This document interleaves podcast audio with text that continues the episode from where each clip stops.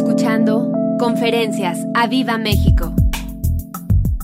Vamos a, Lucas, en el, así puestos de pie, Lucas 14, en el verso 28. Porque ¿quién de vosotros, queriendo edificar una torre, di edificar una torre, no se sienta primero y calcula, di calcula los gastos, a ver si tiene lo que necesita para acabarla? No sea que después que haya puesto el cimiento y no pueda acabarla, todos los que lo vean comiencen a hacer burla de él, diciendo, este hombre comenzó a edificar y no pudo acabar. ¿O qué rey, al marchar a la guerra contra otro rey, no se sienta primero y considera si puede hacer frente con diez mil al que viene contra él con veinte mil? Y si no puede, cuando el otro está todavía lejos, le envía una embajada y le pide condiciones de paz. Así pues, cualquiera de vosotros que no renuncie a todo lo que posee no puede ser mi discípulo. Estaba pensando de esto del renunciamiento y, eh, yo quiero hablarles ahora cómo podemos edificar el éxito financiero que necesitamos. Levanta tus manos y dile, Padre, hazme un empresario exitoso. Hazme un empresario exitoso. Vengo, me rindo a ti. Me rindo a ti, Señor. Renuncio a, a falsas enseñanzas que he traído desde niño, desde joven, adolescente, joven. Renuncio a eso. A eso que me dieron por posesión lo renuncio. Y quiero ser un discípulo exitoso, un empresario exitoso. Lo creo, Padre, en el nombre de Jesús. Amén y amén. Pueden sentarse, gracias.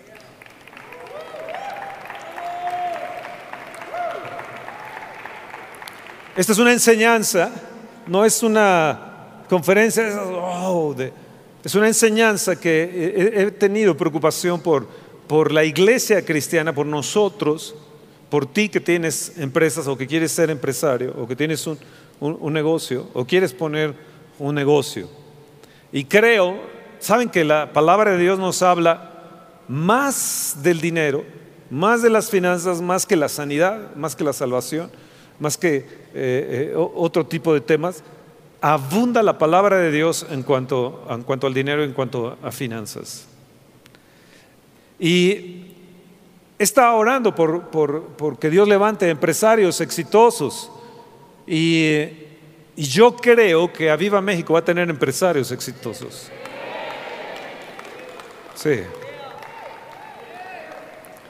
Esta escritura que Jesús nos enseña nos, nos habla de, de torres, pero nos habla también de, de cimientos, nos habla de, de cómo, cómo fortalecer. Aquí este auditorio, cuando fue eh, eh, cimentado, yo vine a ver, paseaba por todo lo que estaba debajo de nosotros, que eran eh, como una fortaleza. Abajo de nosotros está como una fortaleza aquí, aquí abajo, unos cimientos impresionantes que, que nosotros tenemos en este auditorio.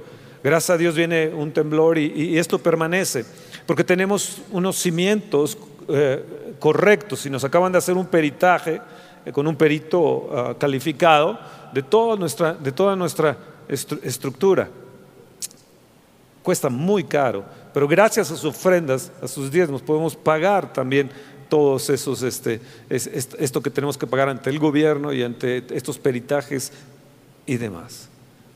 Pero ¿qué les quiero decir? La palabra de Dios nos dice acerca de torres y nos habla de estas fortalezas. Y necesitamos nosotros hoy en esta mañana ver cuál es nuestra fuerza para levantar nuestras torres o dónde estamos poniendo el cimiento para levantar nuestras, nuestras torres. Jesús lo menciona que una casa no se puede edificar sobre la arena, sino vienen vientos, ríos, inundaciones y se llevan aquella casa que fue edificada sobre la roca, sobre arena. Pero la que está edificada sobre la roca, pueden venir tempestades y vientos y todo lo demás y va a permanecer porque está edificada sobre la roca, no sobre la arena. La arena. Así que para levantar torres necesitamos calcular, necesitamos considerar, necesitamos ver las condiciones que, que están ahí en el terreno las condiciones que hay, el, aprovechar incluso oportunidades de, compras, de, oportunidades donde los materiales son más, más baratos e ir a esos, a esos lugares. Entonces, di fortalezas y torres. Torres, di torres. Mi maestro, el Espíritu Santo, es el, el mejor guiador para nuestras finanzas. Y hoy le pido al Señor que te apuntes, que te inscribas en la escuela del Espíritu Santo en la materia de finanzas del Espíritu Santo. Prosperidad bíblica es importante y muchos han tomado ideas de, lo que la palabra de Dios nos dice, los gurús financieros, incluso de la palabra de Dios. Pero yo he visto que hay sueños espirituales abortados, proyectos eh, que se han abortado, incluso naturales y espirituales que, se han, que no han terminado. Y cuando esto es así, terminas definitivamente frustrado en, estos, eh, eh, en esto. Cuando vino la Gran Depresión en 1929 en los Estados Unidos, bueno, abarcó 10 años fueron. 10 años.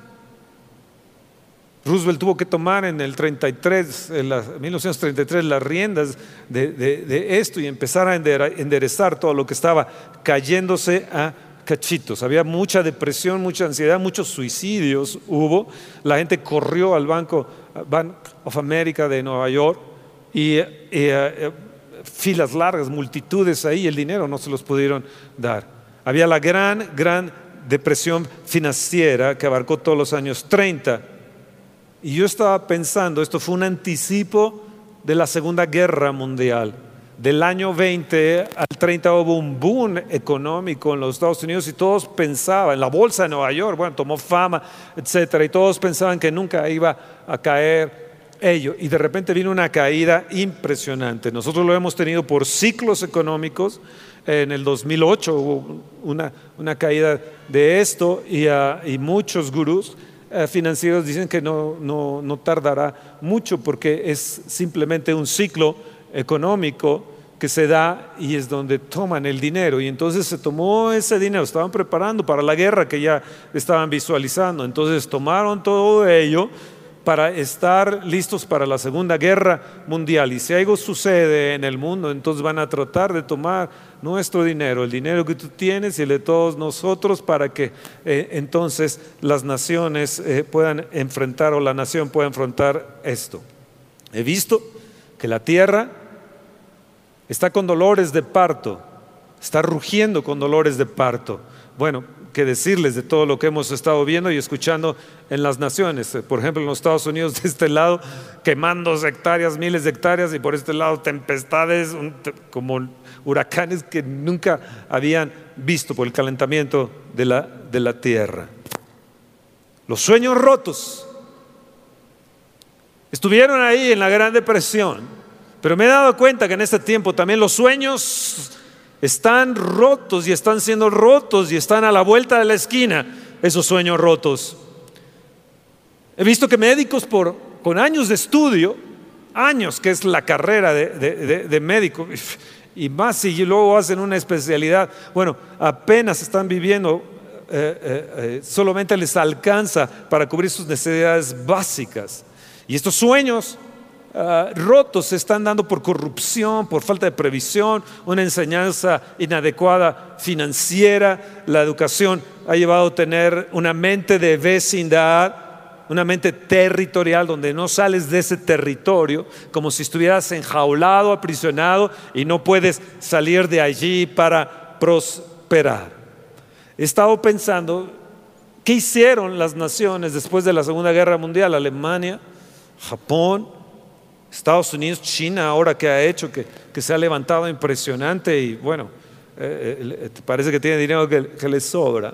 Bueno, ellos hicieron, incrementaron sus ingresos, tuvieron orden financiero, aumentaron la, construcción y la producción del ahorro.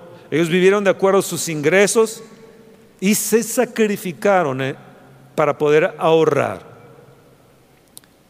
Entonces, si quieres aumentar y vivir mejor, incrementar tus ingresos. Debemos de librarnos de toda deuda. Deuda voy a hablar después en otra conferencia. ¿Qué hicieron en la Segunda Guerra Mundial también? Las mujeres se pusieron a trabajar. Hoy yo veo en América Latina, una, en México y en América Latina, una mentalidad religiosa y es que solamente el hombre trabaje. Solamente el hombre trabaje porque si yo trabajo, él se va a aflojar y no va a querer más trabajar, entonces que siga él y entonces la gente vive apenas sobreviviendo. La palabra de Dios nos dice que son mejor dos que uno porque tienen mejor paga de su salario. Me estaba acordando de Madame Curie, científica polaca, nacionalizada francesa, premio Nobel de radio y de, y de, y de Polonio eh, me acordé de ella porque me estaban haciendo un, ultrasonido. Y dije, ay, gracias a Dios por Madame Curie. Sus manos, cuando ella ya, ya estaba enferma, ya para fallecer, sus manos estaban deterioradas de todo el tiempo que esta mujer estuvo trabajando. En estos tiempos yo también he visto a la mujer que es capaz, pero la mentalidad religiosa no te ha permitido trabajar. No sé quién te ha enseñado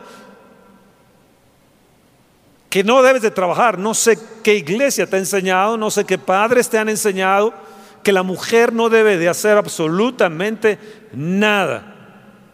Discúlpeme, pero yo no lo creo.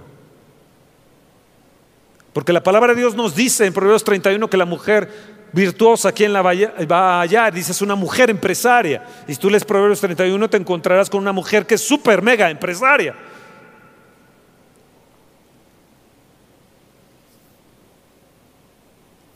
Las mujeres en la Segunda Guerra comenzaron a hacer muñequitas de porcelana.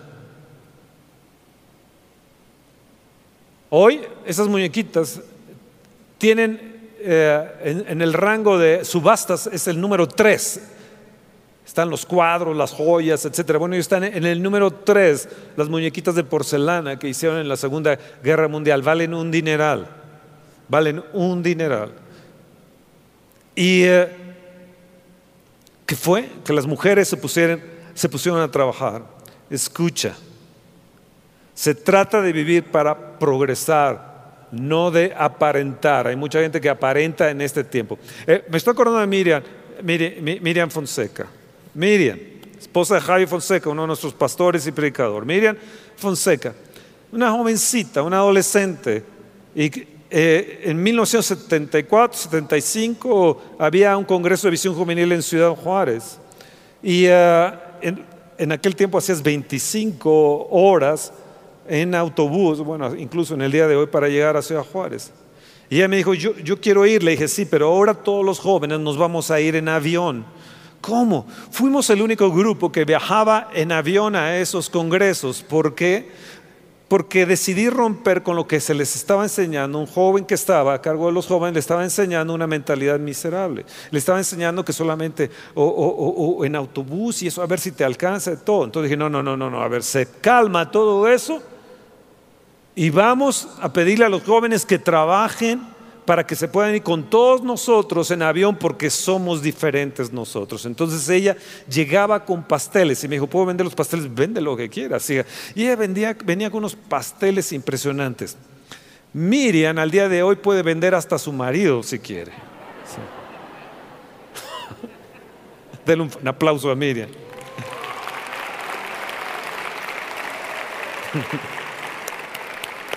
Yo tuve que romper con esa mentalidad que se le estaba enseñando a los jóvenes.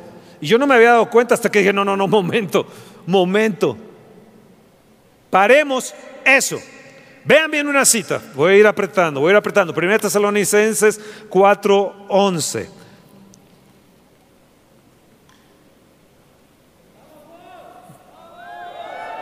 Voy calmado para que se les quede bien, eh, entre, entre, como espados filos. Primera Tesalonicenses 4:11. Y que procuréis tener tranquilidad y ocuparos en vuestros negocios. ¿Cómo me llamó la atención esto de ocuparse en vuestros negocios? Levante la mano aquí las personas que tienen negocios. Que tienen negocios. no que son empleados, que tienen negocios. Miren nada más sus Bueno, hay, mucha gente que tiene, que tiene, que tiene negocios, ok, mucha gente, negocios, negocios. Dice, y que procuréis tener tranquilidad y ocuparse en vuestros negocios y trabajar en vuestras manos de la manera que os hemos mandado, a fin de que os conduzcáis honradamente para con los de afuera y no tengáis, no tengáis necesidad de nada no tengáis necesidad de nada.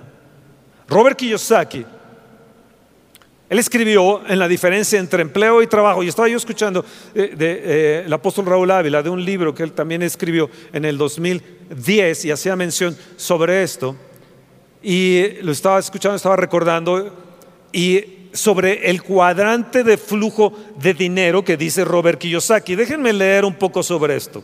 Él habla de, él habla de cuatro cuadrantes. El primer cuadrante, número uno, dice, representa a los que son empleados de otro. Levante los que son empleados de otro. Que nace con mentalidad de empleado. vuelvo a leer. Cuadro número uno, que habla Robert Kiyosaki, representa a los que son empleados de otro. Que nace con mentalidad de empleado. Crece y muere con esa manera de pensar. Son los que quisieran tomarse vacaciones, pero nunca pueden hacerlo. Viven deseando una mejor calidad de vida, pero no buscan otras actividades laborales porque temen perder su empleo. Los autoempleados, número dos, segundo cuadro, son los autoempleados, dueños de un pequeño negocio, especialistas en una disciplina, estas personas trabajan por su cuenta haciendo ciertas actividades o tienen un pequeño negocio, pero su ingreso solo les alcanza para cubrir ciertas necesidades básicas. Cuadrante número 3 representa a los dueños de un negocio grande que se encuentra en franca expansión. En este punto su nivel de ingreso es suficiente para cubrir sus necesidades básicas y pueden destinar dinero a otras cosas, dentro de ellas al ahorro. Número cuatro, cuadrante número cuatro, A, B, C, D. A, B, C, D. D. Representa a los inversionistas. Su nivel de ingreso es suficiente para cubrir sus gastos personales, ahorrar y buscar nuevas oportunidades de negocios. El inversionista se encuentra en el lugar superior de la escala y es la persona que llega al punto que el dinero dejó de ser una preocupación. Amados, es donde usted no trabajará más por el dinero, sino el dinero trabajará para usted. ¿En qué cuadrante estás? ¿En qué cuadrante nos encontramos? Saben ustedes que muchos de los programas educativos a nivel mundial están diseñados para formar profesionales que ocuparán puestos que ya no van a existir, que ya no existen. De hecho, hay gente que está ahora en la universidad y están endeudados en la universidad en sus carreras y cuando salgan le van a deber a la universidad ese préstamo que le han hecho por años después lo van a pagar y esas carreras ya no les van a servir. No existen o no existirán están con recursos emocionales y, financieros para tener esa larga carrera, teniendo un peregrinaje para tratar de, ocupar un puesto y ejercer una profesión que ya no va a haber. Aprender a negociar lo que obtuvimos en la vida profesional es algo que no se aprende en ninguna universidad. Esto quiere decir que la forma de hacer dinero, de multiplicar dinero, escúchenme, padres que están aquí, porque esta es una plática también para ustedes, padres. Se debe de enseñar correctamente a los niños en nuestras eh, casas las finanzas. Un economista con el mejor entrenamiento será un fracasado en el mundo de los negocios y desarrollo escucha bien, una, eh, lo, dice que yo saqué, una mentalidad de postergación y necesidad en su infancia. Luego, después de años de estudio y de formación, terminará siendo un empleado profesional. Amados, las universidades ofrecen, proveerán entrenamiento económico. Pero escucha esto, pero la actitud de conquista y de dominio y de posesión solo se puede recibir en el seno del hogar.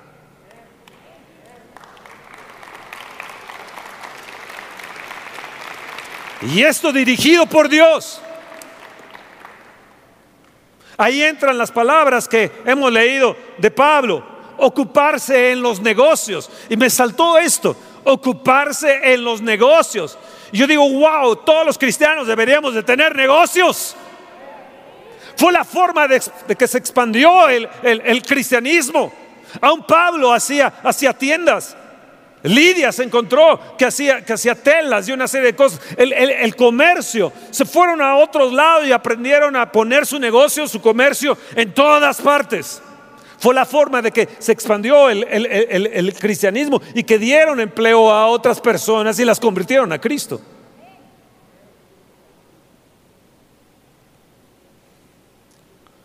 Ocuparse en los negocios, esto quiere decir tener lo suficiente para poder bendecir también a otro. Poner esos negocios exitosos es para que también dice, para que tengan tranquilidad y se ocupen en los negocios, es para que tengamos tranquilidad, para que en el momento que produzcamos podamos estar en paz y podamos bendecir a otros. Vamos, apláudele al Señor.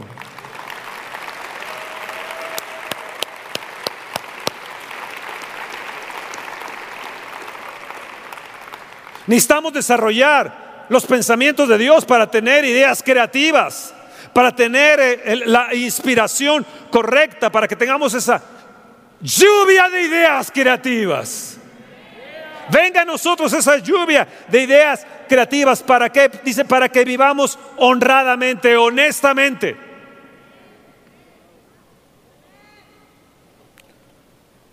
La bendición de Dios es la que enriquece y no añade tristeza con ella.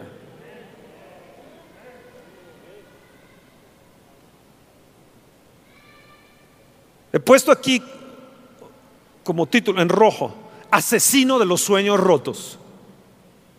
Asesino de los sueños rotos, que es la corrupción a nivel gubernamental, la corrupción en muchos ámbitos de la vida política, incluso eh, empresarial, personal, familiar, donde la viveza, el pillaje, la, astucia, la deshonestidad están pero la orden del día. Y esta nación ha crecido y vive el día de hoy con eso.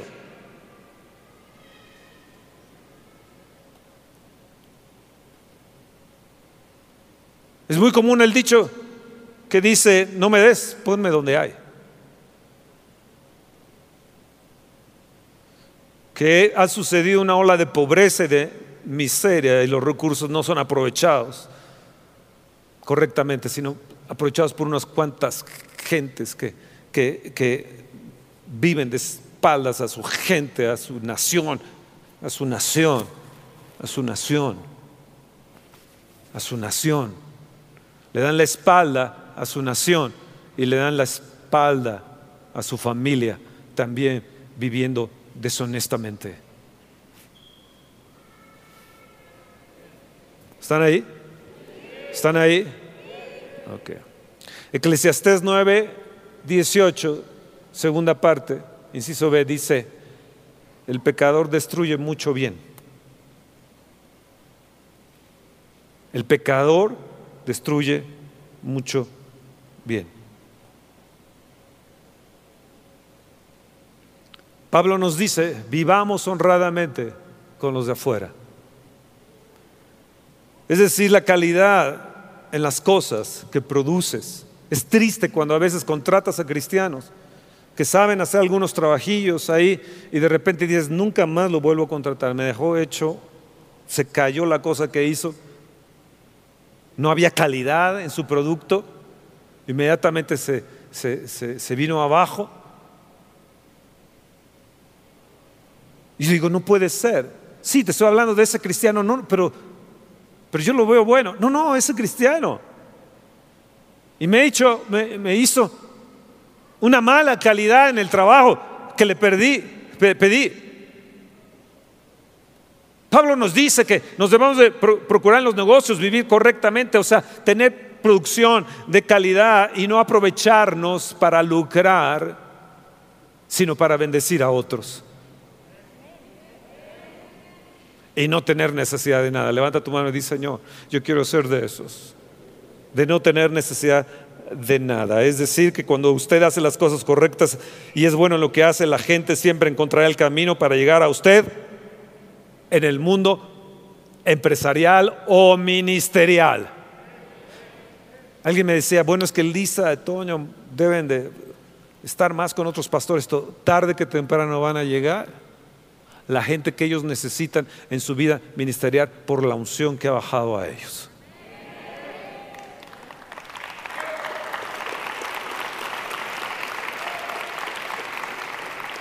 Yo declaro que hoy caminarás en la gracia y en el poder del Espíritu Santo financieramente. Yo declaro que vas a vivir en la gracia que ha estado compartiendo Toño, acercándote al trono de la gracia, pero para que vivas en el poder del Espíritu Santo financieramente. No nada más en sanidad, no nada más en... ¿Me entienden? Yo creo que estamos en el punto donde la iglesia, como estaban en Egipto, que estamos a punto de haber una crisis financiera, eh, económica, 400 años en esclavitud, y de repente salieron eh, con riqueza a la tierra de promesa, porque el Espíritu Santo es lo que hace, hace bendecir a sus hijos financieramente.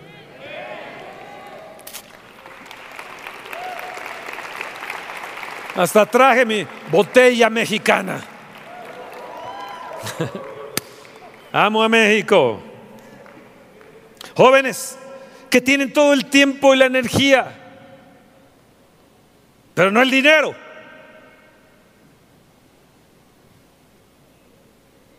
Ahora, yo, déjenme hablarles un poco de mí, ¿me permiten? Yo no soy ninguna persona rica ni un gurú financiero, no, pero Esther y yo somos pastores. Entonces déjame hablar un poco de lo que tal vez nunca hemos hablado o muy poco hemos hablado. Yo empecé a trabajar a los 13 años vendiendo medias de mujer de puerta en puerta. A los 14 años estaba yo trabajando en el Denis de lavaplatos. Y de ahí en adelante, 14, 15, 16, 17, hacia, hacia arriba, empezaron a, sacar competencias eh, los miércoles por la noche en el velódromo, en la pista. Pero daban, en lugar de trofeos, daban dinero. Entonces, todos los miércoles, de todo el año, yo ganaba dinero los miércoles, porque además era el mejor. Y luego los domingos también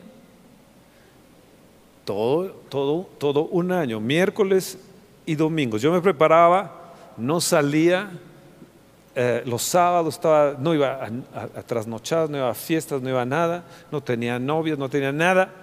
Todo era, era estar preparándome para ganar dinero. ¿Y qué hacer con ese dinero? Ayudar a mis padres que estaban en necesidad en ese entonces.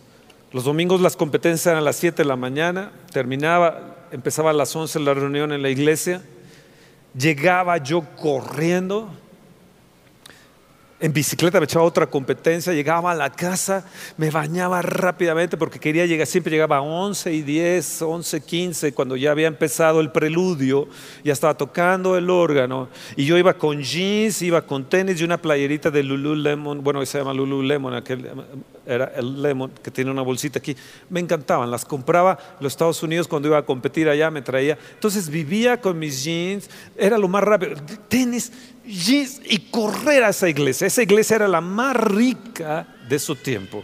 Tenía mucho dinero la iglesia. Estaba el director del Banco de México, estaban los líderes empresariales, tal, tal. Era, era top. Todos los domingos las muchachas iban bellas, estrenaban todos los domingos, estrenaban ropa. Los jóvenes iban de casimir, corbata, traje. Y yo llegaba con mis jeans. En aquel tiempo los jeans eran para la gente pobre era la de clase baja. Y además yo llegaba con una playerita porque era lo que me alcanzaba a, poner y a correr porque yo quería estar en la reunión escuchando y alabando al Señor allí. Te veían así medio mal. Al día de hoy, económicamente yo los veo a ellos así. Porque ellos gastaban jóvenes en sus ropas, cafecitos, su este y lo otro y lo que gastaban en ropa, cafecitos y, distracciones y demás, yo lo ahorraba.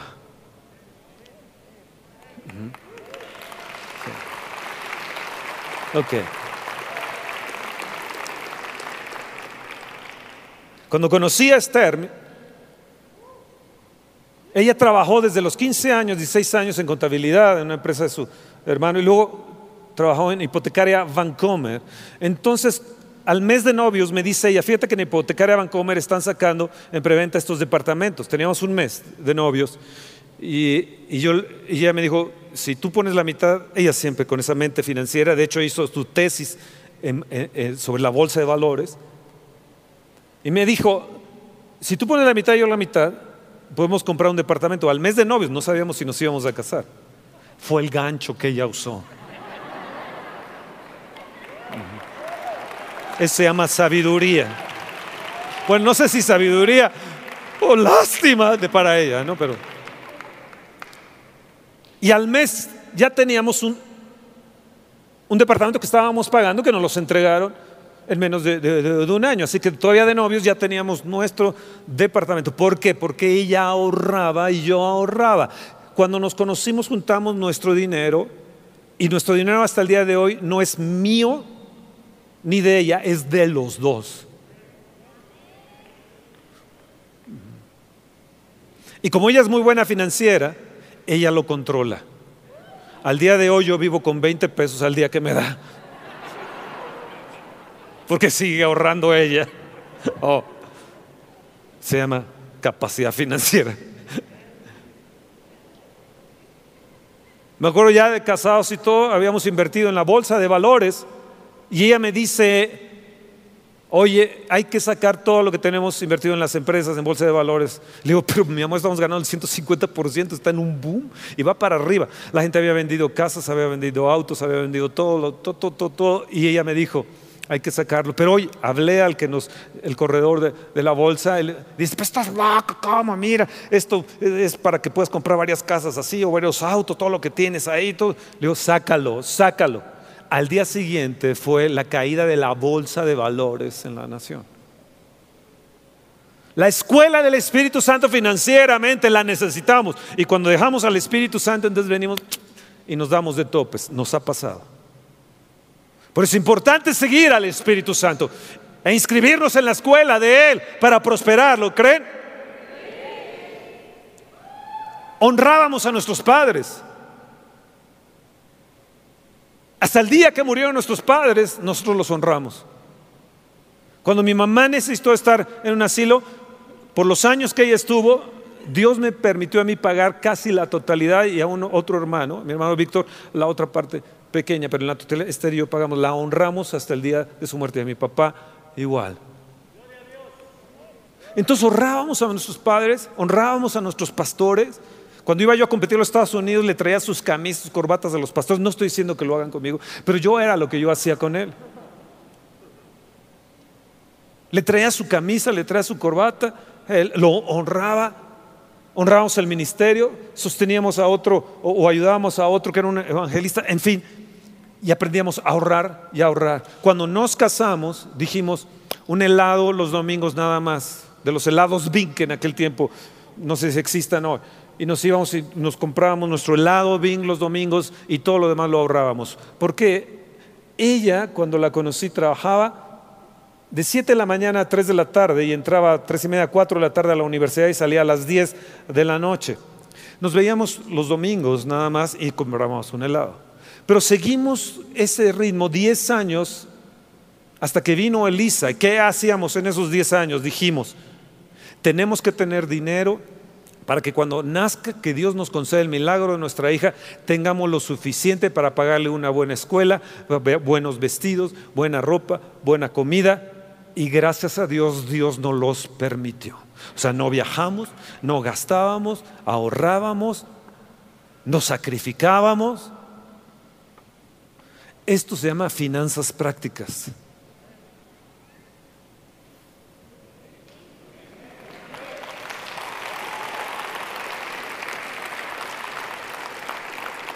Ay, me encanta lo que les voy a decir.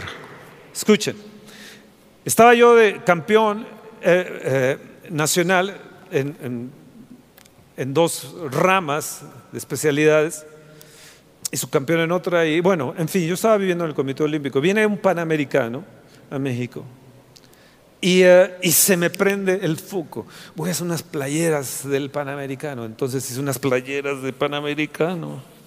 No bonitas. Las que empezaron a vender estaban horribles, las mías estaban preciosas. Amén. Y empecé a vender a todas las naciones que habían venido. Llené todo el Comité Olímpico, llené toda la vía panamericana. Y un día vienen dos tipos grandototes y me agarran y me llevan, y me llevan con los altos directivos del deporte del Comité Olímpico.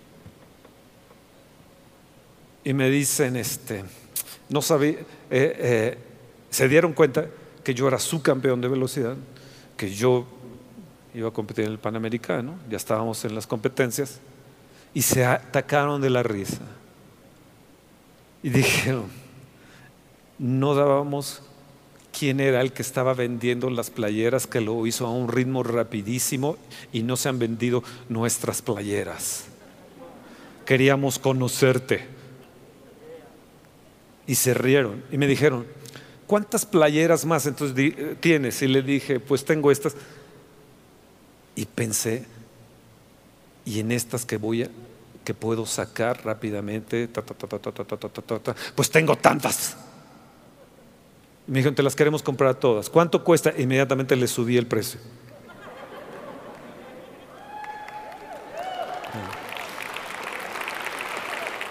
La gente cuando nos ve a nosotros, y hemos tenido el caso de gentes que trabajaron con nosotros en el ministerio, que no tenían ni trabajo y otros los sacamos de ganar así nada, los llamamos al ministerio y al poco tiempo querían vivir como nosotros. Y ellos no, no sabían que nosotros habíamos sacrificado desde jovencitos. ¿Sí me entienden? ¿Sí me entienden? Y entonces pues chafearon. Es la verdad, se amargaron, se frustraron. Pero no entendieron lo que es la vida de sacrificio financieramente y la educación financiera. Escucha, mi papá tenía, un, tenía bodegas en la Merced. Desde El Salvador a Uruguay la cruzaba todo entero El Salvador.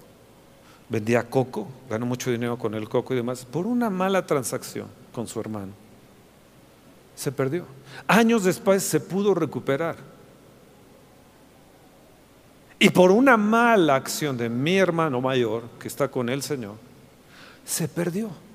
O sea, la riqueza, la herencia porque todas esas bodegas se trasladaron a lo que es ahora el mercado, ¿cómo se llama este? Central de Abastos. Sí. Entonces pudimos haber tenido mucho en mi familia y yo, pero yo aprendí de mi papá y de mi hermano mayor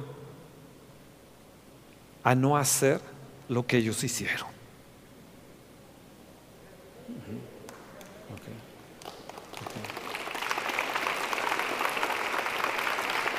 Con respeto, papá, y respeto, mi hermano. Paz. ¿Sí me entiende? Entonces tenemos que entender que hay errores que nuestros padres hicieron y no vivir como ellos vivieron. sino aprender de sus errores. Y yo los aprendí desde chico, desde que a los tres años tuve que ganarme para, dinero para comprarme mi ropa porque mis pantalones estaban parchados y parchados y parchados y parchados. Yo no tenía zapatos cuando cayó esto de la, de la bodega de mi papá. Entonces yo no quería ser así. Y hasta el día de hoy he visto la fidelidad de Dios en mi vida. Y yo le pido a Dios que tú veas la fidelidad de Dios en tu vida también, para ti y para tus hijitos también. Oh,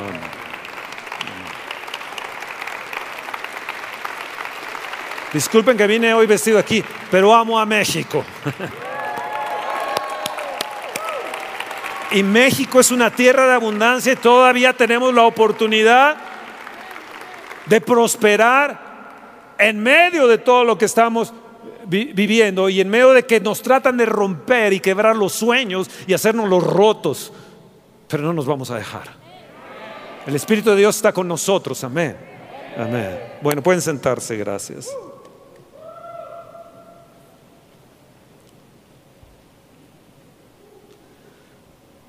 Sacrificio, ahorro, inversión en el reino. Saben que hay muchos ancianos que tienen dinero, pero no la energía. Y lo que tenemos que hacer es disfrutar el momento. No podemos tenerlo todo al mismo tiempo, pero debemos de cuidar lo que hacemos en cada momento de la vida. Déjenme, platicarles. Tengo un amigo atleta, campeonazo, olímpico, medalla, medallista.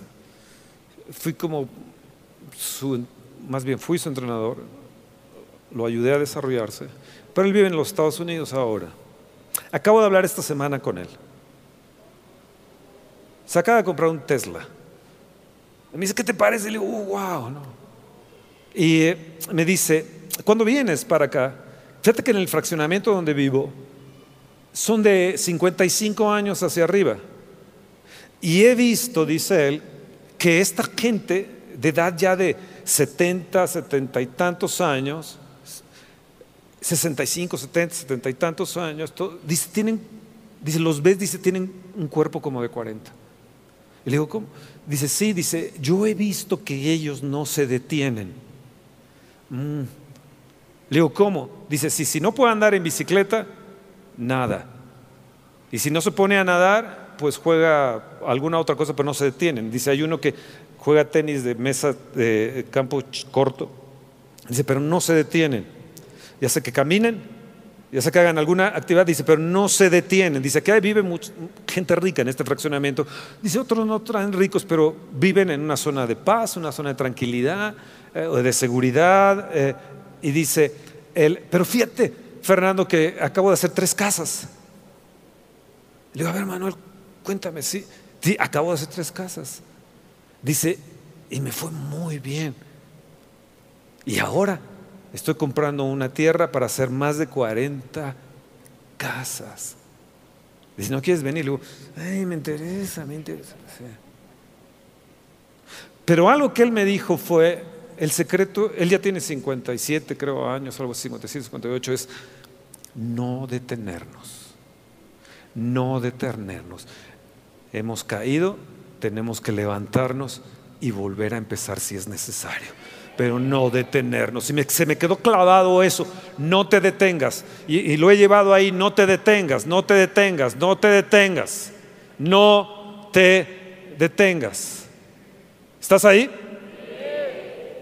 Mm, me gustó eso.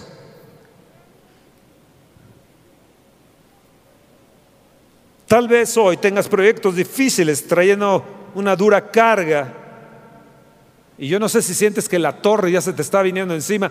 Eh, nosotros estuvimos ahí en Francia, mi esposa y yo, y viendo la torre esta que está inclinada, ¿no? Que sientes que se te viene acá abajo. Y dije, hoy, ¿cómo hicieron para que esta torre esté inclinada? ¿Cómo se llama esta torre? La torre de Pisa. Es que se me antojaron unas pizzas en estos momentos. Sí. Ahora escuchen. Una torre necesita cimientos firmes. Una torre necesita fortalezas. Y Dios quiere levantarte en esta mañana como una torre fuerte, como una torre que tenga fortalezas. Hay torres donde se levantaban los atalayas y anunciaban, pero hay torres también de, observación a las estrellas. hay torres ejecutivas, hay torres financieras. Pero creo que cuando Pablo está hablando, nos está diciendo, y cuando Jesús está hablando de las torres, ¿quién para edificar una torre tiene que calcular los gastos y ver si puede terminar esta, esta torre? Porque, porque si no lo van, a, lo van a mirar y se van a burlar de él. Y yo pensé y dije, si la burla es lo peor que nos puede acontecer cuando intentamos arriesgar, que venga la burla. Pero tenemos, amados, que arriesgar. Estamos en un punto donde podemos arriesgar y jóvenes están en un punto donde pueden arriesgar y si fracasan se pueden volver a levantar.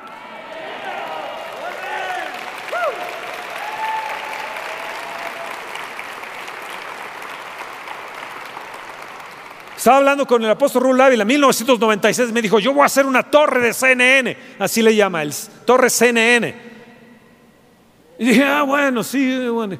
Bueno, ahora su esposa está empleada ahí, sus hijos están empleados, todos en el ministerio, una torre ejecutiva cristiana, tiene más de 100 mil personas. 1996 él me lo dijo. Para este tiempo son sueños cumplidos, no son sueños rotos en medio de una Venezuela, en medio de un Chávez y un Maduro, y en medio de quien sabe quién que está en México, nosotros levantaremos torres financieras.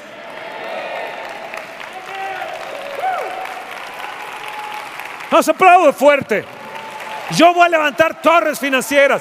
Yo te bendigo y la gracia de Dios sobre ti para que seas un empresario poderoso, para que te levantes como un empresario de éxito, que dejes la mentalidad de empleado.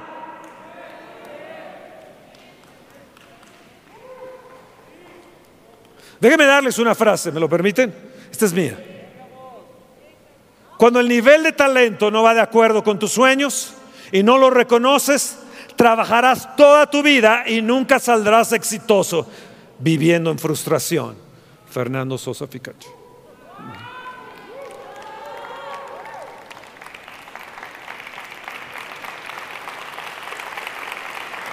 ¿Cómo, ¿Cómo están tus torres? ¿Cómo estás edificando tus torres? Círculos de la vida. Círculos de la vida financiera. Déjenme explicarlo de esta manera un círculo. Tú empiezas en Cristo, lo conoces más del Señor, te bautizas en agua, lo conoces eh, al Espíritu Santo, eh, un bautismo de fuego, eh, te sumerges en el Espíritu, luego vas caminando más, quieres hacer algo para Él y de repente aquí como que empieza uno a flaquear, empieza uno a debilitarse, empieza uno a dudar y de repente vuelves al punto donde empezaste, pecador y pecas.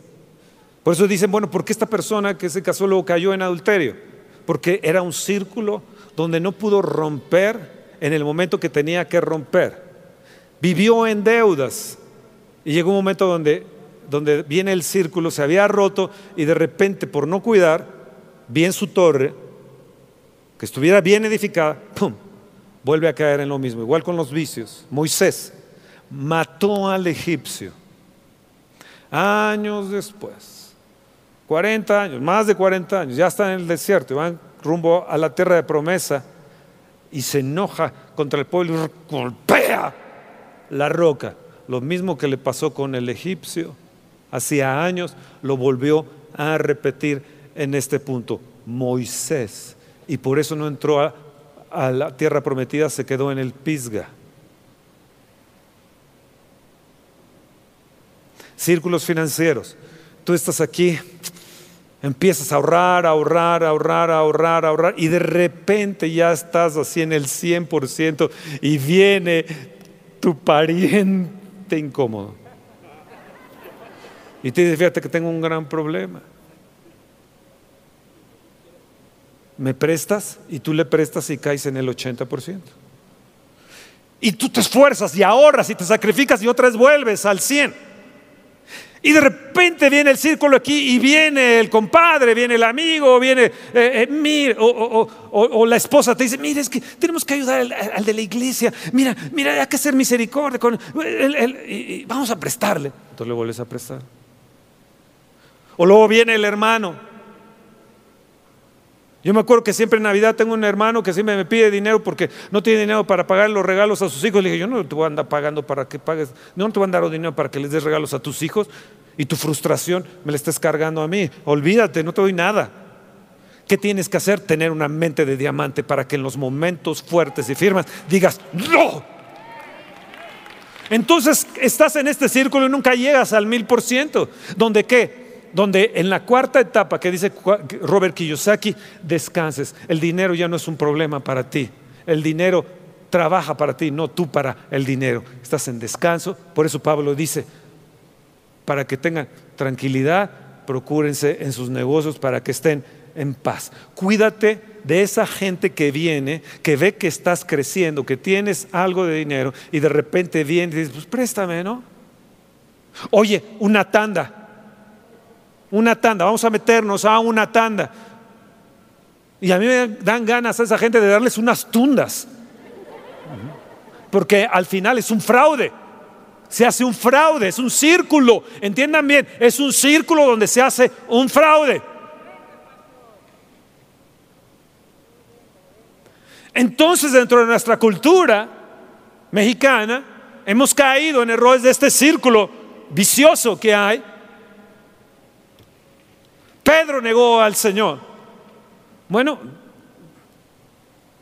viene la, cruz, levanta paralíticos ahí en, Pentecostés, en los hechos. ¡Wow!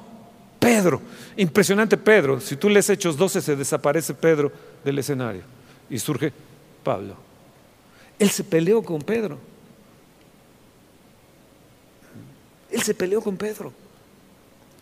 Lo mismo que hizo cuando cortó oreja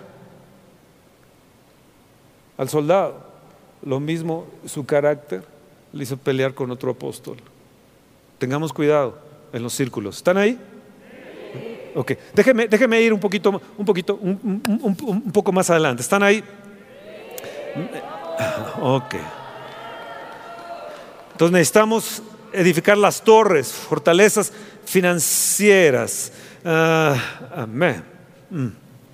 Bueno, esta semana preguntaba una persona conocedor del tema, le digo, ¿sigo con el proyecto o saco mi bandera de paz? Y me dijo, o pensé yo, pérdida a tiempo es ganancia en el futuro. Esto es frase mía. Pérdida a tiempo es ganancia en el futuro. Y él me dijo, confía en Dios, Él invita. Me agradó eso que me dijo, confía en Dios. Cuando confías en Dios, Él invita. ¿No te gusta eso? Es una frase del arquitecto. Me encantó esa frase y la tomé para mí y dije, sí, cuando confío en Dios, Él me va a invitar. Él invita te va a invitar a negocios, te va a invitar a, cosas grandes. Él va a ser tu socio mayoritario y te va a invitar a lo mejor de lo mejor.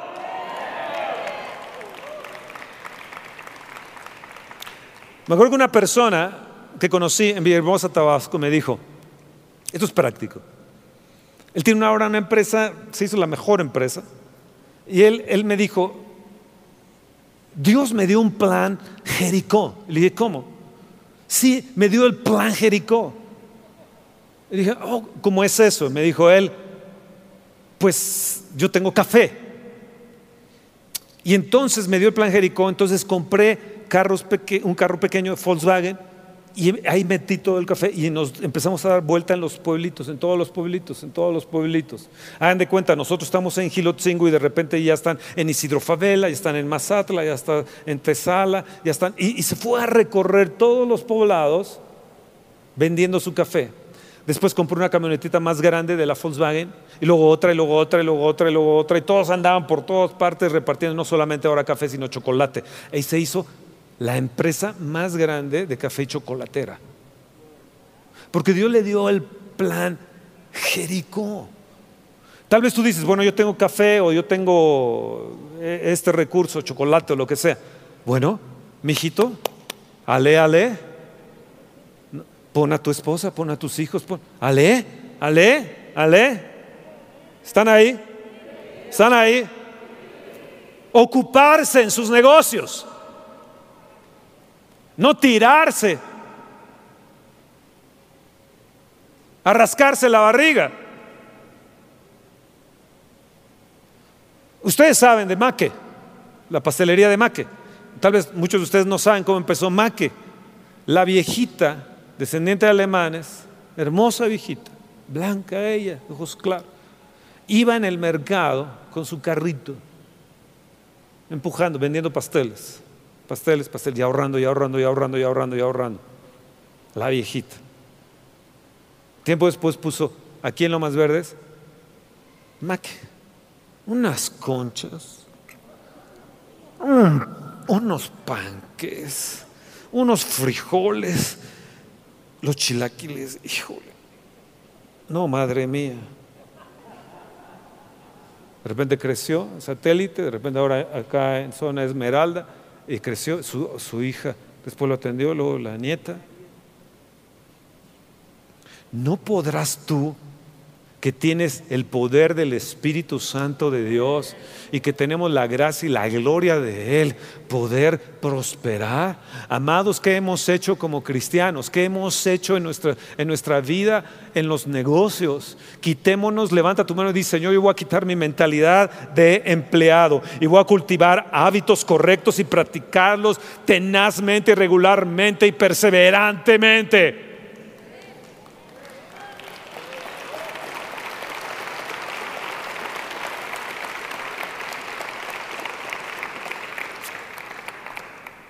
Llevo una hora, ya, voy a terminar.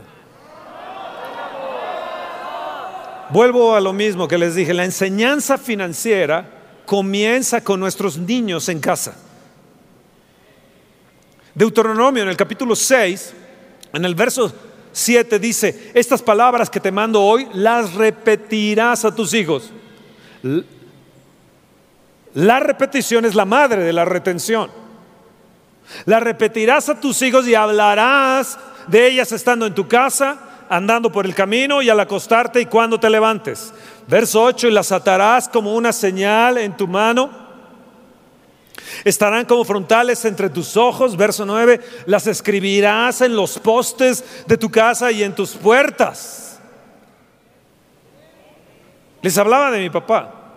Él se levantaba, él se iba a las 3 de la mañana a la bodega porque la tenía que abrir porque los camiones venían en la madrugada a dejar los productos ahí a la bodega.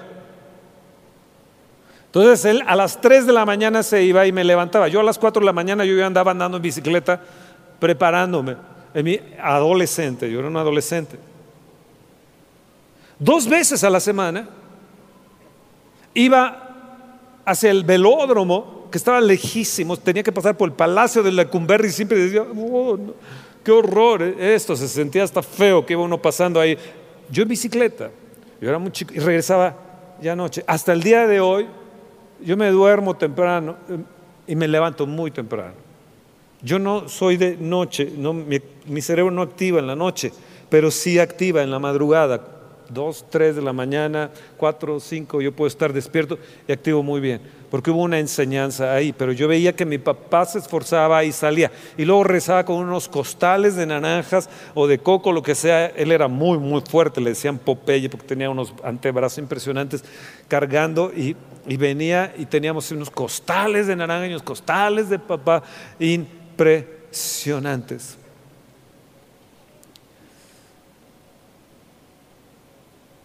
Yo era un adolescente Hoy me da lástima ver a madres que a sus críos los tienen echados ahí en el sofá, en su niñez, en su adolescencia, y van creciendo y, luego dicen, ay, no, no sé por qué, este, yo veo raro a mi hijo, este, mi hijito está dudando de su sexualidad. Tu Jacobito necesita salir al campo. Tu Jacobito necesita ser enseñado. Si no llegará a una vida adulta y siempre estará ahí.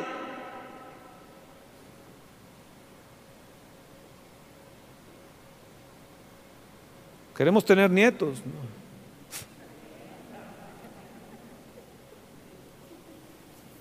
Instruye al niño en su carrera y cuando fuere viejo no se apartará de él. Proverbios 22, 6.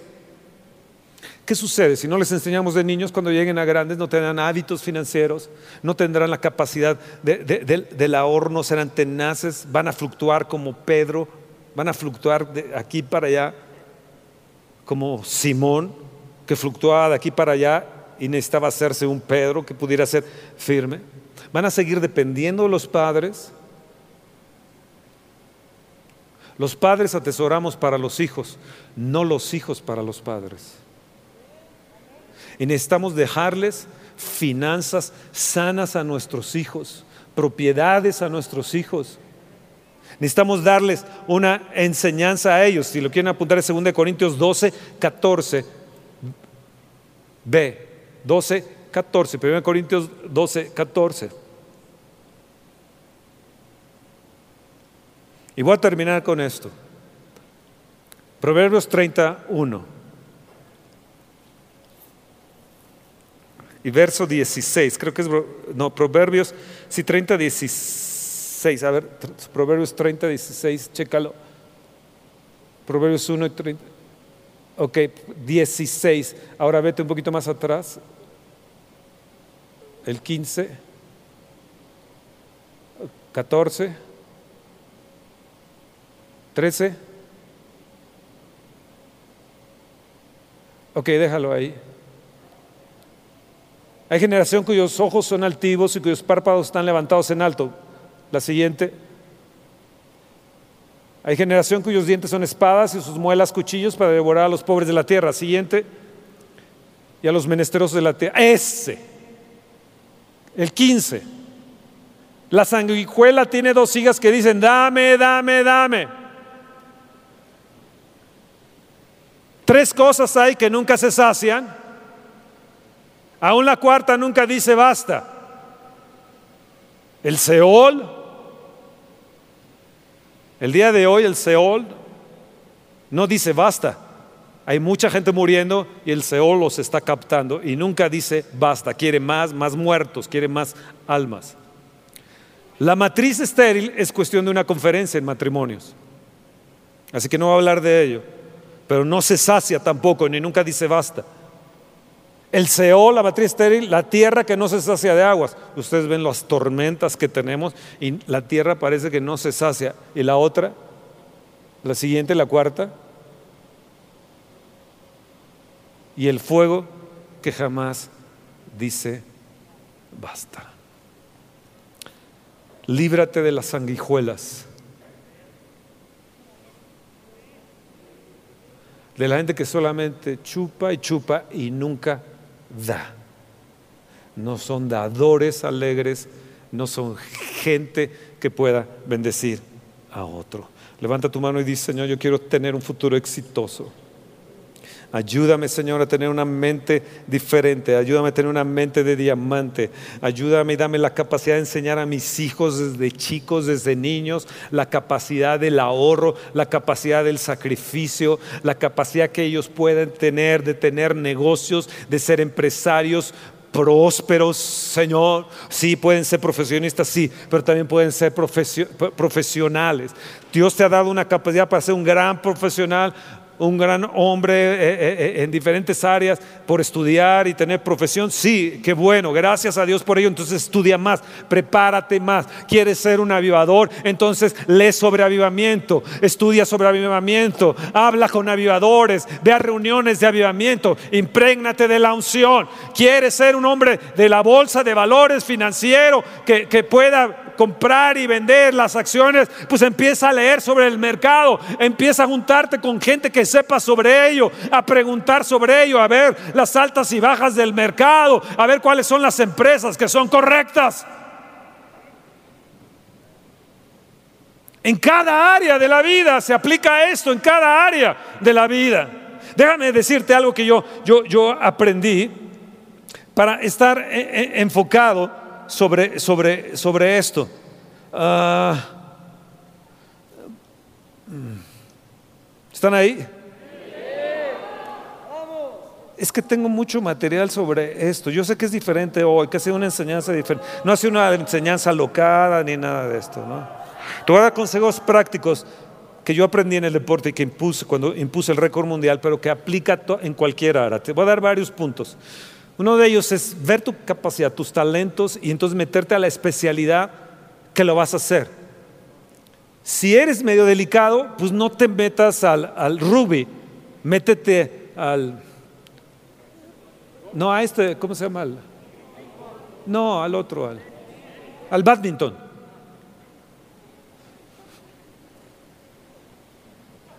Puede ser campeón de badminton, pero nunca de rugby. ¿Sí me entiende? Entonces ve tu capacidad, ve, tu talento. En este caso, yo tenía que ver si era una persona de ruta, de montañas, de estar ocho horas eh, ahí en la carretera, como burro ahí, o era una persona que de veloz de eh, eh, pista. Entonces, encauce eso. Entonces, encausa tu talento, descubre tu talento. Padres, es importante que nosotros descubramos el talento de nuestros hijos y entonces encauzarlos. Puede ser que sea un gran músico, que tenga una habilidad musical, puede ser la pintura. Eh, déjame hablarte. ¿Están ahí? ¿Están ahí? Conocí a Nierman, uno de los judíos. Fui a su casa, uno de los judíos, a ver, pueden sentarse otra vez, uno de los judíos ah, más reconocidos, un pintor, y escultor más famoso de los judíos. Sus obras se exhiben en, diferentes partes, Nierman.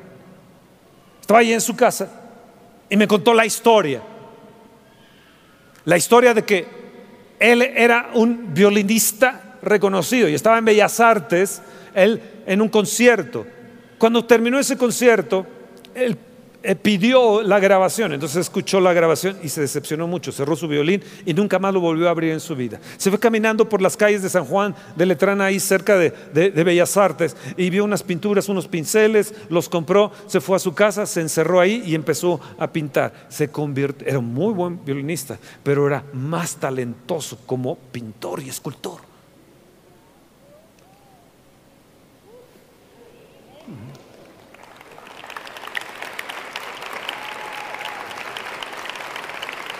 Una persona, una persona quería ser director de orquesta. Entonces esa persona era disruptivo, era raro. De repente brincaba y de repente se movía y movía el cabello. Y de repente un, día tiró a uno de los violinistas ahí por hacer, ¡pah! que tira al primer violinista. y saltaba y hacía cosas. Entonces le dijeron, oiga, ya no dirija la orquesta, ¿no? Para este tiempo serio hubiera sido impresionante. Todo era muy serio, muy aquí. Dirigir. Por favor, ya no. Mejor componga. Entonces fue a componer. Bueno, esta persona era Ludwig van Beethoven. Una muchacha le dijo a, un director de orquesta que déjeme, yo le voy a impresionar con mi talento musical. Entonces, déjeme tocar para usted. Tocó para él. Y entonces él pues, hizo así, ella lo vio como decepcionado, aburrido. Le dijo, ¿qué le pareció? Le dijo, mejor cásate. Fue su respuesta, mejor cásate. Entonces tenemos que ver nuestro talento, tenemos que descubrir nuestros hijos, nuestros talentos e impulsarlos. ¿Están ahí? Hay gente que, niños, no se han visto niños que compran, vende, etcétera, desde chiquitos. Saléale, órale, ¿no? Al comercio, hijito. Bueno, entonces descubre tu talento. Luego, perseveramente entrena, entrena, entrena. Ten una dieta especial, ten un equipo de apoyo, ten el mejor instrumento o el mejor entrenador, ten un médico capaz, ten un terapeuta competente, un masajista, un mecánico excepcional. No fiestas, no excesos, no distracciones. Niégate a los placeres, a las trasnochadas. Enseña tu cuerpo al dolor, visualiza tu entrenamiento y competencias. Ten un plan de entrenamiento eficaz, obliga a tu mente a triunfar. Visualiza tus metas, ten pasión por tu deporte, cree en ti mismo, sé puntual en tus entrenamientos, estudia a tus rivales, ve sus debilidades sube a campamentos de altura. E, ese es algo que yo le enseñaría a un deportista, ¿me entiendes? ¿Qué es lo que yo hice? ¿Quién subirá al monte de Dios? El limpio de manos y el puro de corazón, el que no ha elevado su, su alma a cosas vanas ni ha jurado con engaño. Este recibirá la bendición de Dios. Amados, para subir más alto empresarialmente, para subir financieramente más alto, tenemos que corregir nuestra alma. porque nuestra alma fue mal educada y mal enseñada desde que éramos chicos. Renuncia a esa mala enseñanza. El que no renuncia de eso que posee no puede llegar a ser lo alto de mi discípulo. Hay cosas que tenemos que renunciar. ¿Están ahí? Bueno, le paro ya, ya sé que se cansaron. Ya sé que se cansaron. Ah. Viva México. México, voy por ti. Me voy a hacer exitoso. Vamos, ahora sí, pónganse de pie, levantemos nuestras manos y digamos, Señor, ayúdame a ser un empresario exitoso. Ayúdame a producir al mil por uno. Isaac un año sembró ciento por uno, ayúdame a sembrar ciento por uno, que en este mes de septiembre, octubre, noviembre y diciembre, Señor, tenga citas divinas de occidencia, que por el talento, la gracia tuya, se impregnen a mí y vengan gente, Señor, por la gracia que me has dado, para que yo pueda producir en grande y pueda ser un productor exitoso en grande. Padre, yo te pido por cada persona que va a abrir su negocio, por cada persona que tiene empresas, Señor, para que pueda ellos ocuparse de sus negocios sabiamente, vivir honradamente, Señor, y puedan ocuparse en sus negocios. Permite que tu iglesia, Señor, tenga empresarios poderosos, empresarios exitosos. Dios, yo te pido por cada uno de ellos, bendícelos, oh querido Padre, bendícelos. Yo los bendigo en el nombre de Jesús, como siervo de Dios, los bendigo, los bendigo, bendigo tus manos. Declaro que todo donde pongas tus manos serás exitoso, que todo lo que hagas, Dios te va a bendecir en tu salida, en tu entrada. Tú vas a recibir la bendición el Señor. Tú vas a bendecirla, vas a recibir la bendición de el Señor. Él recibirá la bendición del Señor. Señor, hoy corregimos nuestra alma. Hoy corregimos nuestra alma.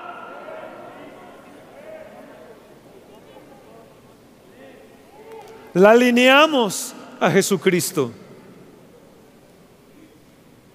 Repitan conmigo, Señor Jesús, yo te invito como mi Señor y Salvador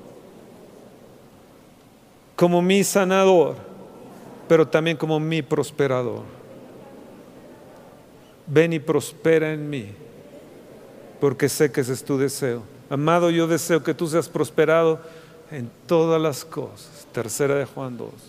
Yo te recibo como mi socio mayoritario, como el empresario más importante. Déjame ser tu socio, Señor. Déjame de estar en tu causa sí de salvación para otros, pero también en la causa de éxito financiero, porque es tu deseo, es tu deseo que seamos grandemente prosperados. Yo lo recibo en mi corazón, lo pongo como una marca sobre mi brazo y como un sello en mi corazón. A ti Jesús te pongo así. Amén y amén. Espera nuestra próxima emisión de Conferencias. ¡A Viva México!